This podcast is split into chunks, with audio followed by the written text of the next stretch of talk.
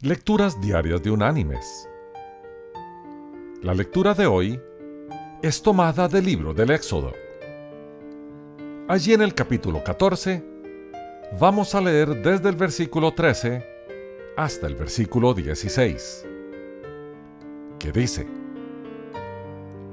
Moisés respondió al pueblo, No temáis, estad firmes y ved la salvación que Jehová os dará hoy. Porque los egipcios que hoy habéis visto, no los volveréis a ver nunca más. Jehová peleará con vosotros, y vosotros estaréis tranquilos. Entonces Jehová dijo a Moisés, ¿Por qué clamas a mí? Di a los hijos de Israel que marchen. Y tú, alza tu vara extiende tu mano sobre el mar y divídelo, para que los hijos de Israel pasen por medio del mar en seco. Y la reflexión de este día se llama Tiempo de actuar. Llegó el momento esperado.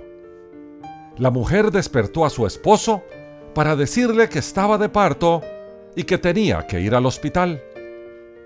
Él saltó de la cama, cayó de rodillas y dijo, Cariño, vamos a orar. Ella le dijo que no era el momento de arrodillarse a orar, era el momento de vestirse y salir para el hospital. Era tiempo de actuar. Ese fue el tipo de mensaje que Dios le dio a Moisés cuando dijo de los israelitas. ¿Por qué clamas a mí?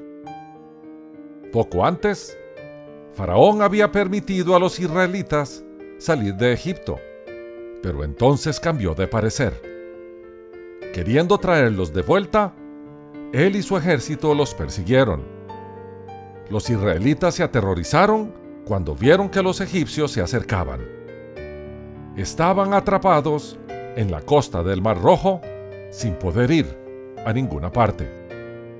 Pero Moisés aseguró a Israel que Dios los libraría. Ese era el momento de actuar, no de clamar a Él. Era hora de pasar por en medio del mar sobre tierra seca. Mis queridos hermanos y amigos, hay un tiempo adecuado para todo, incluyendo un tiempo de orar y un tiempo de actuar. Cuando vemos a alguien a quien le falta comida y ropa, es correcto suministrar lo que necesitan. No se vale decirles que vamos a orar por ellos y continuar con nuestra indiferencia. Por supuesto que necesitamos confiar en Dios, pero Él dejó a su iglesia en la tierra para hacer discípulos y velar por los necesitados. De esta forma glorificamos a nuestro Señor y nos convertimos en instrumentos suyos para bendecir a otros. Hay que orar y hay que actuar. Que Dios te bendiga.